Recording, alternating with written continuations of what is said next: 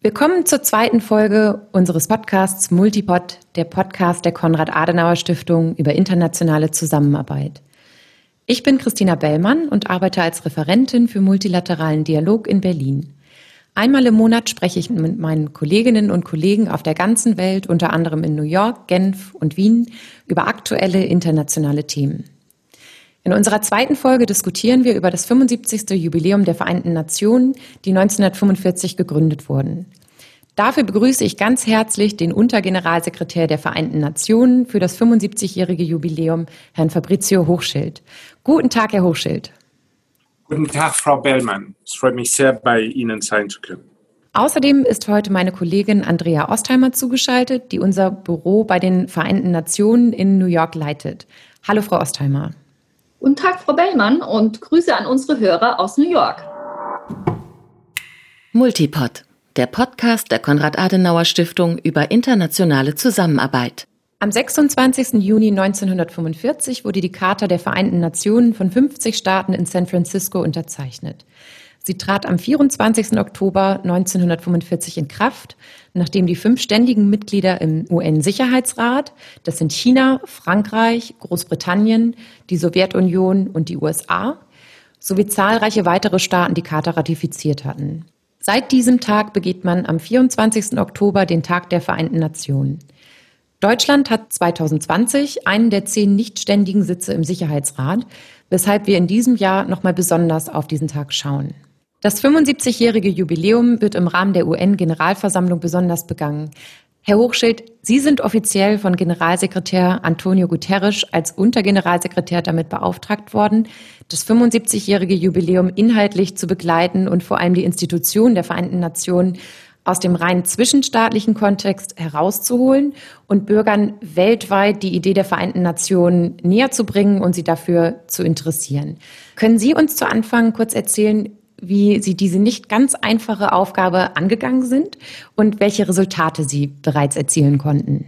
Danke, danke, Frau Bellmann. Ähm, vielleicht kann ich äh, am Anfang um, um Verzeihung beten für, für die Deutschwähler, die sich sicher in Mehrzahl von mir hören werden. Ich habe zwar in Deutschland ähm, äh, studiert, oder besser gesagt in Bayern, aber das ist jetzt schon etwas lange her und, und mein Deutsch ist ein bisschen äh, rostig geworden. Nein, wie Sie sagen, die Idee war, diesen Jubiläum ein bisschen anders äh, zu gestalten, als das normalerweise der Fall ist. Und die Idee war, überhaupt gar kein Geburtstagsfeier äh, zu unternehmen, weil das Gefühl ist, dass die Welt sich nicht in eine Richtung ähm, wandelt, wo viel zu feiern ist. Ähm, und wir wollten auch nicht die Gelegenheit ausnutzen, um Bürger weltweit irgendwie von unserer Wichtigkeit äh, zu überzeugen. Die Idee war vielmehr, von Bürger, von Menschen und vor allem von der Jugend überall zu hören, was Sie glauben, was die Prioritäten für uns sein sollten im, in, in den nächsten 25 Jahren und wie wir uns erneuern können, wie wir unsere Arbeit verbessern können. Also die Idee war, ein Nachdenkensprozess, ein Hörprozess zu unternehmen auf der ganzen Welt unter dem Thema die Zukunft, die wir wollen und die UN, die wir dazu brauchen. Und diese Idee hatten wir schon vor Covid, wo es klar war, dass wir zurzeit einerseits eine Vielzahl globaler Herausforderungen haben, ähm, von verstärktem geopolitischen Wettbewerb über Klimawandel, zunehmende soziale Ungleichheiten, neue Formen von Konflikten, dass wir einerseits diese globale Herausforderungen haben, andererseits der Wille zur globalen Zusammenarbeit geschwächt ist. Das heißt, es besteht ein sehr gefährlicher Widerspruch zwischen immer zunehmender und immer ernster werdende globale Herausforderungen einerseits und andererseits ein ähm, verminderter Wille von Zusammenarbeit, eine verminderte Wille, ähm, internationale Mechanismen, die aufgestellt worden sind vor 75 Jahren, äh, wirklich ausreichend zu benutzen. Und natürlich mit, dem, mit der Gesundheitskrise, mit der Pandemie, ähm, hat sich vieles verschlechtert. Vor allem die Ungleichheit ähm, ist um vieles verschlechtert worden. Und die Gesundheitskrise ist die Definition von einer globalen Krise, die nur zureichend durch internationale Zusammenarbeit beseitigt werden kann. Also in dieser nicht sehr erbaulichen Situation haben wir uns gefragt, wie können wir neues Leben, wie können wir äh, neue Kraft ähm, in dem Willen, hinter dem Willen zur, zur internationalen Zusammenarbeit bringen.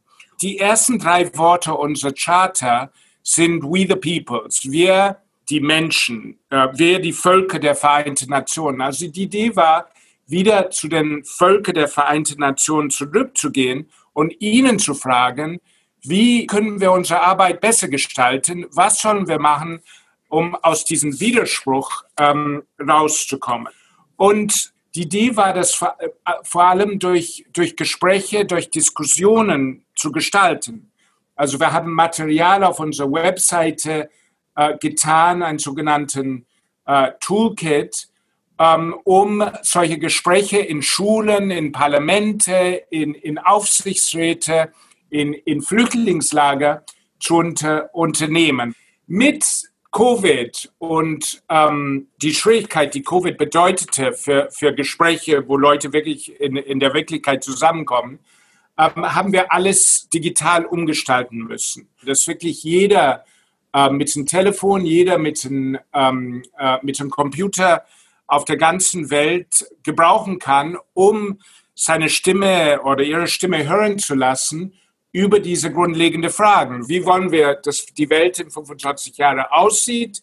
Was sehen wir als die Hauptdrohungen, ähm, die diese äh, äh, Vision vielleicht nicht äh, verwirklichen lassen? Und was erwarten wir von der UN, um diese Bedrohung abzulenken, um die Welt, die wir eigentlich wollen, ähm, zu verwirklichen. In der ganzen Welt haben wir Antworten bekommen. Wir haben jetzt über eine Million Stimmen gesammelt. Äh, 50 Prozent davon, also über 500.000, die Beteiligten sind Jugendliche. Und wir haben Stimmen von der ganzen Welt, also von alle 193 Mitgliederstaaten. Und wir haben ähm, bekannte Umfrageunternehmen, die, die Pew Foundation und Edelmann, äh, darum gebeten, unabhängige und wirklich wissenschaftlich sehr gut begründete Umfragen in 50 Ländern, ausführliche Umfragen über dieselben Fragen zu gestalten. Die wichtigsten Ergebnisse sind es angesichts der aktuellen Krise die unmittelbare Priorität der meistbefragten darin besteht, den Zugang zu grundlegenden Dienstleistungen zu verbessern, also Gesundheitsvorsorgung, sauberes Wasser, sanitäre Einrichtungen und Bildung. Das wird nicht überraschen in den jetzigen ähm, Umständen. Aber vielleicht was mehr überraschend ist, ist, dass die nächste Priorität ist fast überall die Frage nach größerer internationaler Solidarität und mehr Hilfe, verstärkte Unterstützung für die von der Pandemie am stärksten betroffenen äh, Länder und die stärkst betroffenen Orte. Ähm, und dies beinhaltet eine bessere Bekämpfung von der Armut, eine neue Art der Wirtschaftsführung, die, die viel inklusiver ist und die auf ähm, den Menschen, die von der Ungleichheit am meisten leiden, äh, besser, besser zu helfen. Was die Zukunft betrifft, war, war die Hauptsorge die Auswirkung des, des Klimawandels und den Schaden, die wir, die wir der Natur und unserer Welt äh, zufügen. Und das ist wirklich, was die Zukunft betrifft, weitaus äh, die größte Priorität ähm, für, für fast alle Leute überall. Und was ich zum Schluss äh, dieser Frage betonen muss, ist, was wirklich auch sehr beeindruckend war, ist, dass fast 90 Prozent ähm, der, der, der Befragten gesagt haben, dass die, dass die internationale Zusammenarbeit ähm, wichtiger als, als je ist. Und die Pandemie ähm, hat die Meinung nach der Wichtigkeit der, der Zusammenarbeit äh, unterstrichen. Und, und die meisten Leute glauben, dass angesichts der Pandemie internationale Zusammenarbeit wichtiger als je ist. Das sind wirklich sehr interessante Punkte. Vielen Dank, Herr Hochschild, für diesen umfangreichen Einblick. Sie haben schon viele Punkte angesprochen. Wir sind auch in unserer letzten Folge des Podcasts darauf eingegangen, dass von einer sogenannten Krise des Multilateralismus teilweise gesprochen wird. Ähm, Sie sprachen auch davon, dass immer mehr Abkommen unter Druck geraten, dass die Bereitschaft zusammenzuarbeiten innerhalb von internationalen Organisationen abnimmt. Aber gleichzeitig sagten Sie, dass die Leute hoffnungsfroh sind, dass ähm, oder es, es wertschätzen, dass die Kooperation im Rahmen von multilateralen Abkommen weiterhin wichtig ist. Frau Ostheimer, Sie leiten seit zwei Jahren das Büro der Konrad-Adenauer-Stiftung bei den Vereinten Nationen in New York. Würden Sie denn sagen, dass der Geist von San Francisco auch heute, 75 Jahre später, noch präsent ist? Ja, Frau Bellmann, als am 26. Juni 1945 die Gründerväter die Charta der Vereinten Nationen in San Francisco unterzeichneten, war dies vor allem von dem Bewusstsein getragen, dass nach den zwei verheerenden Weltkriegen eine Friedensarchitektur unabdingbar sei. Der damalige US-Präsident äh, Franklin D. Roosevelt war eine der treibenden Kräfte bei der Ausarbeitung der Charta. Für ihn war es wichtig, dass eine Abkehr vom Nullsummenspiel in den internationalen Beziehungen erfolgte und eben auch ein Netz kollektiver Sicherheit aufgebaut wurde. Auf der Basis der von der Charta gesetzten Prioritäten Frieden und Sicherheit, Schutz der Menschenrechte, Achtung der internationalen Rechtsordnung, Entwicklung und Verbesserung der Lebensstandards aller Menschen.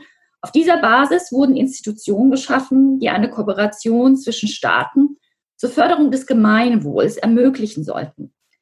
Die Grundannahme dabei war, dass sich Staaten eben als gleichberechtigte Partner begegnen, gemeinsam danach streben, die in der Präambel der Charta bereits definierten Ziele zu erreichen. Ich denke, das ist wichtig, in diesem Kontext auch immer wieder zu betonen, dass die mit der Charta der Vereinten Nationen etablierten Normen nicht nur das Zusammenspiel staatlicher Akteure regeln, sondern zugleich eben auch Rechtssicherheit und Vorhersehbarkeit schaffen.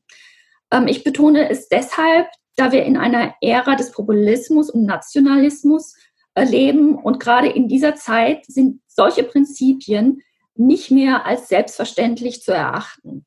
Grundsätzlich kann man festhalten, Multilateralismus und die Vereinten Nationen funktionieren, solange eben eine Mehrzahl an Akteuren die internationalen Beziehungen nicht als Nullsummenspiel verstehen, sondern eben Konsens und Kompromissbereitschaft beweisen.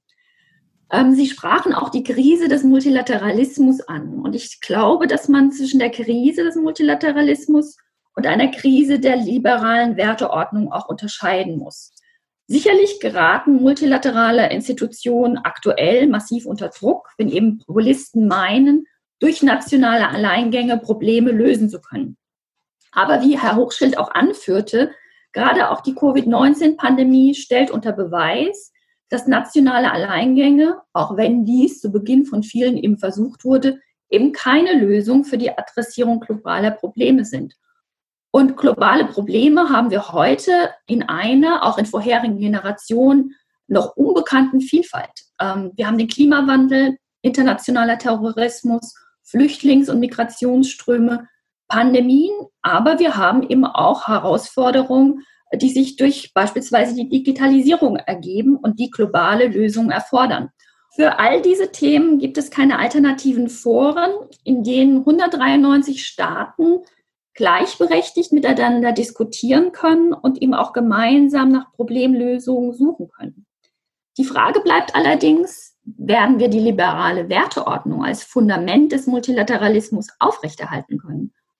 In diesem Zusammenhang müssen wir sicherlich dann auch die Frage stellen, tun wir genug, um die Zentrifugalkräfte, die aktuell zu einer Demontage beitragen, tun wir genug, um diese einzuhegen?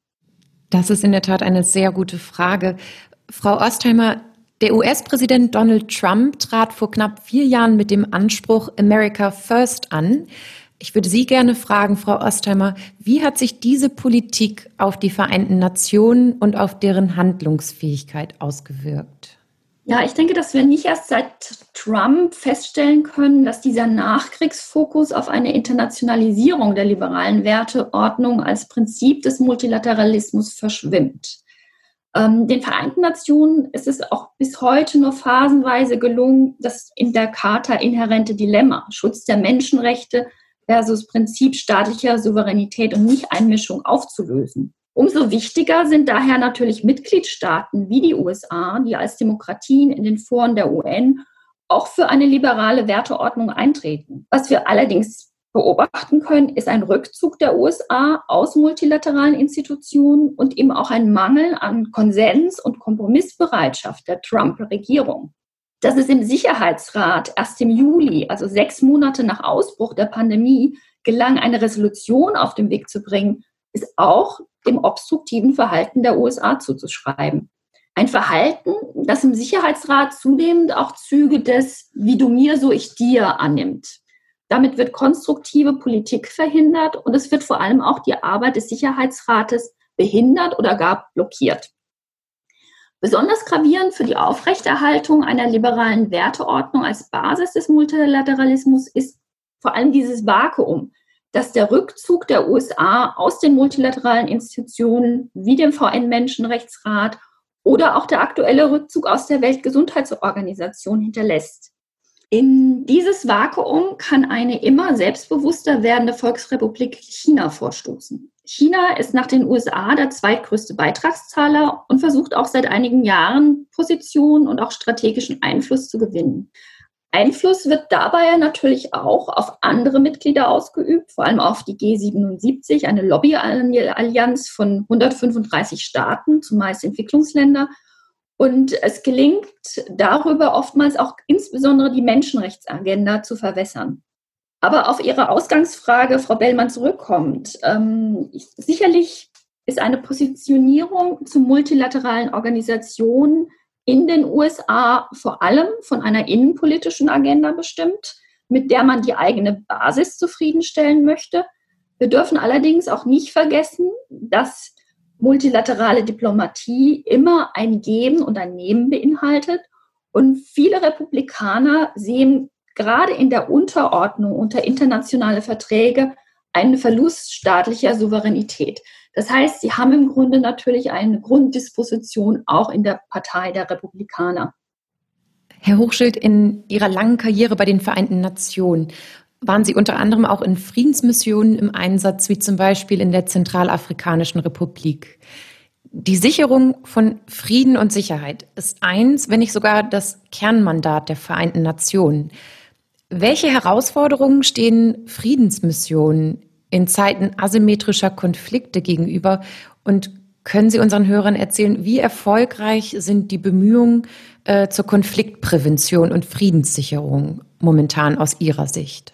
Die Arbeit der Friedensmission ist, glaube ich, um einiges schwieriger geworden wegen vielen Faktoren. Wie Sie sagen, ähm, die Tatsache, dass, dass es immer mehr asymmetrischen Konflikt gibt, dass es ähm, eine Versplitterung der Konflikteakteure gibt. Ich glaube zum Beispiel, ich meine, wir haben keine Friedensmission dort, aber in, in Syrien hat sich die Anzahl der Gruppen im Konflikt ähm, von acht äh, zu heute bis über 1000 ähm, entwickelt, macht es sehr viel schwieriger. Ich meine, wir sind gewohnt, die, die, die klassische äh, Art Frieden Friedensmissionen ähm, ins Feld zu setzen, ist, indem man mit, mit zwei äh, sich entgegengesetzte Seiten äh, verhandelt und auf Basis eines Einkommens zwischen, zwischen zwei oder drei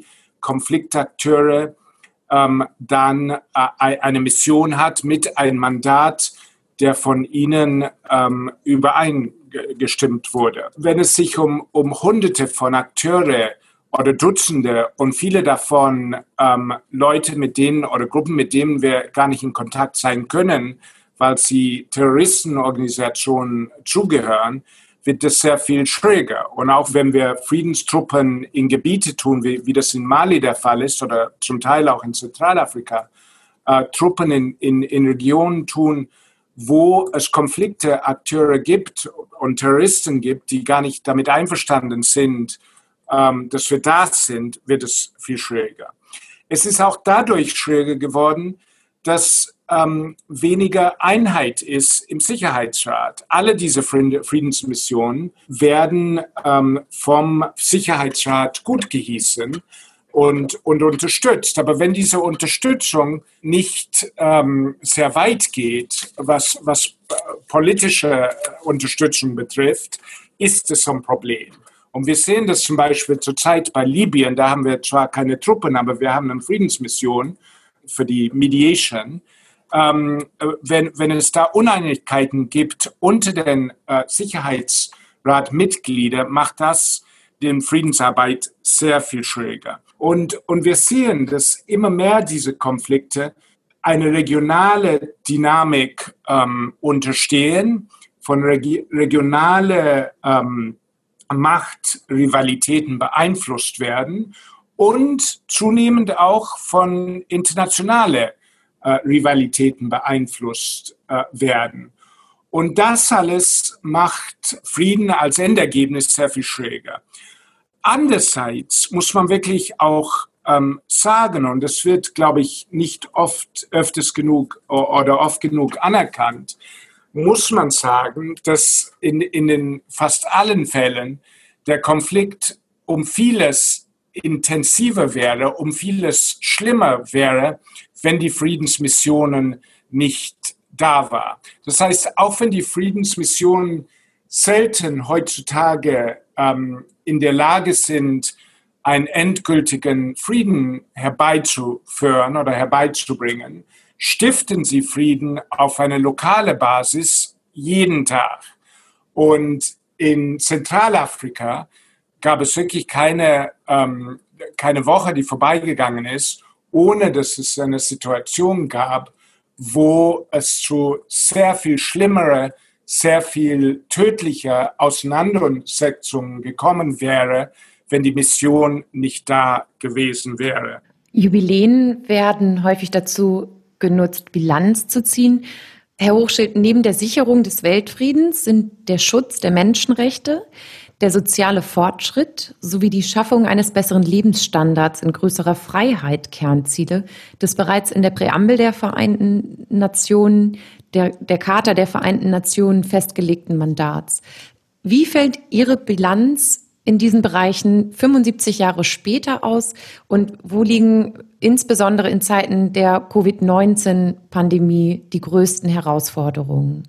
Ich glaube, interessanter als mein Bilanz ist die Bilanz, die die Menschen nach unseren Umfragen, wie sie urteilen über, über diese Frage. Und ähm, laut die unabhängige Umfragen, die von, von der Pew Foundation gemacht wurde und auch von Edelmann, glauben mehr als 60 Prozent der Befragten in 50 Ländern, dass die UN ähm, äh, wirklich groß dazu beigetragen hat, dass die Welt wichtige Fortschritte in den letzten 75 Jahren gemacht hat. Ich meine, die größte Angst der Leute, die die UN in, in, in Gang gebracht haben, war ein dritter Weltkrieg. Äh, und dann sehr nah danach kam die Furcht von einer nuklearen Auseinandersetzung. Die Tatsache, dass wir und die meisten Menschen in Frieden aufwachsen könnten und ohne einen neuen Weltkrieg, ist nicht zuletzt ähm, auch äh, ein, ein etwas, wozu der, die, die Vereinten Nationen auf, auf, auf wichtige Weise beigetragen hat. Die Tatsache, als die UN auf die Welt kam, war, lebten über 50 Prozent der Menschheit in extremer Armut. Diese Ziffer liegt heute, also vor Covid, bei etwa 12 Prozent. Also wir sind von 50 Prozent extremer Armut auf 12 Prozent trotz Bevölkerungswachstum äh, zurückgegangen. Zugang zu Gesundheitswegen, Zugang zur Bildung ähm, sind viel besser geworden. Also in vieles hat UN dazu beigetragen, mit Nationalregierung, mit Zivilorganisationen diese Verbesserung und auch den Respekt vor den Menschenrechten ähm, zu, zu verbessern. Aber die Frage ist, ob dieser Fortschritt so weitergeht. Und das ist, glaube ich, nicht nur wegen Covid, äh, nicht mehr ähm, so klar. Wenn die Herausforderung eines dritten Weltkriegs jetzt nicht sehr, sehr wahrscheinlich ist, die Herausforderung, dass wir unser Planet wirklich weitliegend zerstören durch unser Handel äh, mit der Natur und durch den Klimawandel, ist ein größer, größtes Gefahr heute. Und es ist nicht klar, dass wir die Mittel haben, damit zurechtzukommen. Wir haben sehr viel gemacht, um die Armut zu beseitigen. Aber die Ungleichheit hat zur gleichen Zeit zugenommen. Und in zwei von drei Ländern in den letzten 30 Jahren haben, sind soziale und ökonomische Ungleichheiten gestiegen. Das heißt, wir haben viele Herausforderungen, für die die Vereinten Nationen erneuert werden muss, um diese Fortschritte, ungleiche Fortschritte und Fortschritte, die nicht überall erzielt wurden, aber weitaus Fortschritte, die gemacht worden sind, um, um zu versichern, dass diese Fortschritte für die nächsten Generationen weitergehen und dass wir mit neuen Herausforderungen viel besser als bisher der Fall war, zurechtkommen. Sie haben das sehr schön zusammengefasst. Wenn wir zurückblicken auf die letzten 75 Jahre, gibt es einiges, was wir den Vereinten Nationen zu verdanken haben. Aber natürlich auch gerade, insbesondere im Jahr 2020, sind die Herausforderungen ganz deutlich, vor denen die Weltgemeinschaft steht. Und im Zuge dessen ist uns sicherlich noch mal deutlich geworden, dass der Multilateralismus und die internationale Zusammenarbeit wichtiger denn je sind. Und es ist besonders erfreulich, dass, wie Sie dargestellt haben, auch ein Großteil der Bevölkerung das so zu, zu sehen scheint. Herr Hochschild, Frau Ostheimer, haben Sie ganz herzlichen Dank, dass Sie heute Gäste waren und dass Sie heute mit mir über die Vereinten Nationen gesprochen haben. Vielen Dank und äh, herzliche Grüße an alle Ihre Zuhörer. Vielen Dank, Frau Bellmann ähm, und Herr Hochschild vor allem für diesen wirklich anregenden Austausch. Den Link zur Internetseite des 75-jährigen Jubiläums sowie zu den Ergebnissen der Umfrage und viele weitere Informationen haben wir wieder in die Shownotes dieser Episode gestellt. Wir freuen uns darauf, wenn viele Hörer wieder in den nächsten vier Wochen ähm, einschalten und diese Podcast-Folge hören. Und ich bedanke mich nochmal ganz herzlich nach New York, Frau Ostheimer und Herr Hochschild, dass Sie heute Zeit gefunden haben, mit uns zu sprechen. Auf bald, alles Gute. Multipod, der Podcast der Konrad-Adenauer-Stiftung über internationale Zusammenarbeit.